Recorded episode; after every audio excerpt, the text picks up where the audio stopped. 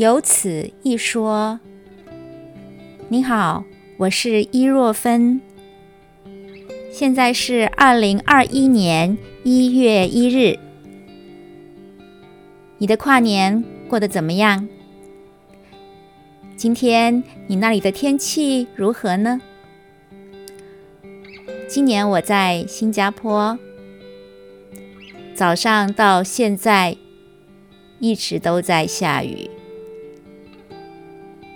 雨声淅沥淅沥的，好像一直都在窗外响着。我抬眼看着窗外，灰蒙蒙的天，好像一直都是在傍晚。这样的情况从。一早到现在下午都没有改变，这是种很特殊的感觉。我看着时钟，知道时间在变化；我看着窗外，好像世界并没有变化。雨也好像是一直在重复着他自己。二零二零年。我们都过得很勉强吧，很多本来想要做的事情，因为新冠病毒疫情的关系，没有办法完成了。于是我们不停的在顺应着疫情的变化，调整心态，调整各方面的工作也好，生活也好的各种枝微末节。但回想起来。那又好像是最重要的，工作上的、生活上的枝微末节，其实正是影响着我们的心情，以及我们回看二零二零年我们的生命的意义。二零二一年，你有什么计划吗？有了二零二零年的经验。可能很多人跟我一样都不敢做太多计划了，觉得很有可能还是会有变化。我已经答应要出版的书有两本。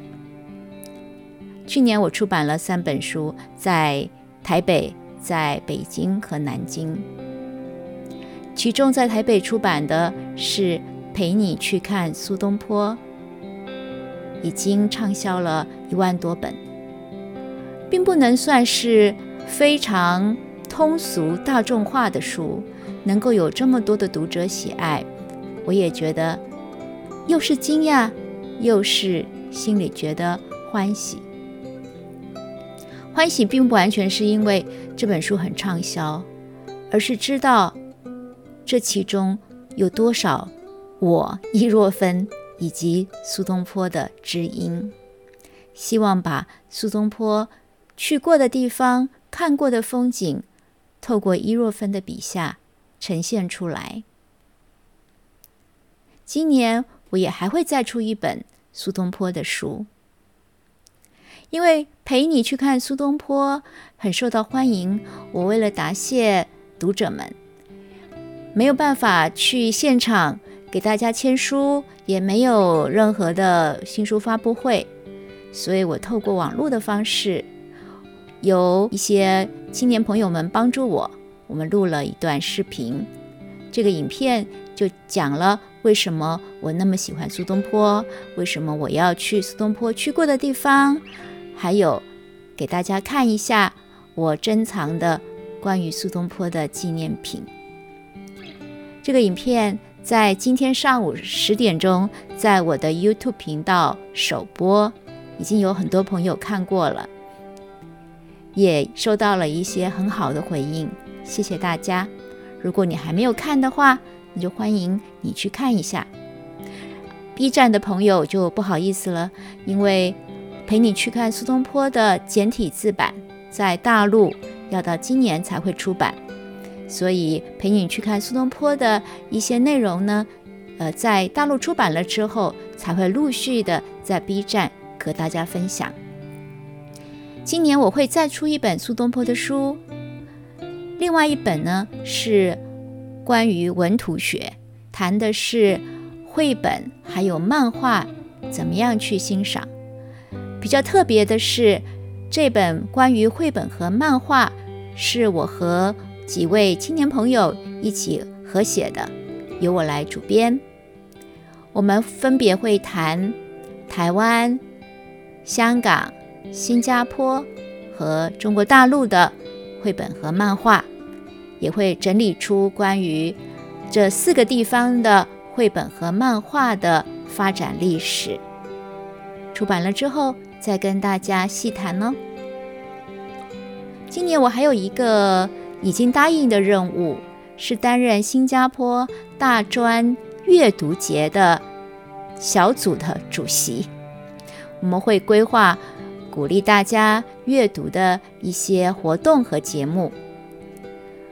阅读节预计在今年的年底左右，可能是十月底或十一月的时候会跟大家见面。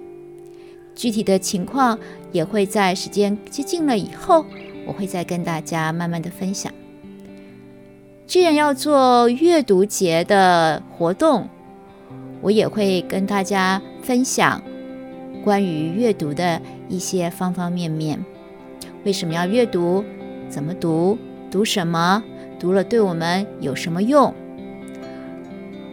好像鼓励阅读是一件很自然的事情，可是我后来细想，也不是很自然，因为阅读其实也是。挺个人的事情，为什么我要你去读这些书，或者是读书对你有什么用？这有些时候也是挺主观的。所以我想我会适时的只是分享我的经验，但我不会告诉你说，所以你一定要这么做。我只能说我是受到了阅读的很大的好处，才成为今天的我。我能够陆陆续续的透过写作、出版，得到一些回应，和大家交流一些看法，也都是因为从小累积的阅读。关于阅读，你想知道什么呢？欢迎你在这节目的下方留言告诉我，我会把它当成素材，再透过节目跟大家分享。二零。二一年，想祝福大家的一句话，也是从苏东坡的作品里得来的。苏东坡经常在给朋友的书信最后说：“倍万自爱，千倍万倍的爱自己。”我也祝福大家在新的二零二一年。经由千倍万倍的爱自己，把自己的身体、心灵都能够调整到很好的状态，在和周边的家人、朋友来往的时候，能够大家和睦相处，彼此给对方加油打气，一起度过难关。经由我们倍万次爱，爱自己，爱周边的人事物，再推广到爱这个世界。这个世界，就算是像今天新加坡的天气一样，一直下着细雨，一直天色阴沉，但是在我们心中的热情。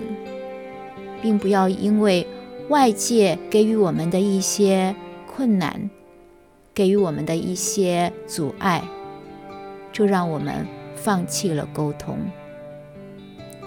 永远的，在你的心中有一个温暖的太阳，或者是温暖的烛光。我是伊若芬，有此一说，陪伴你。愿你二零二一年倍万自爱。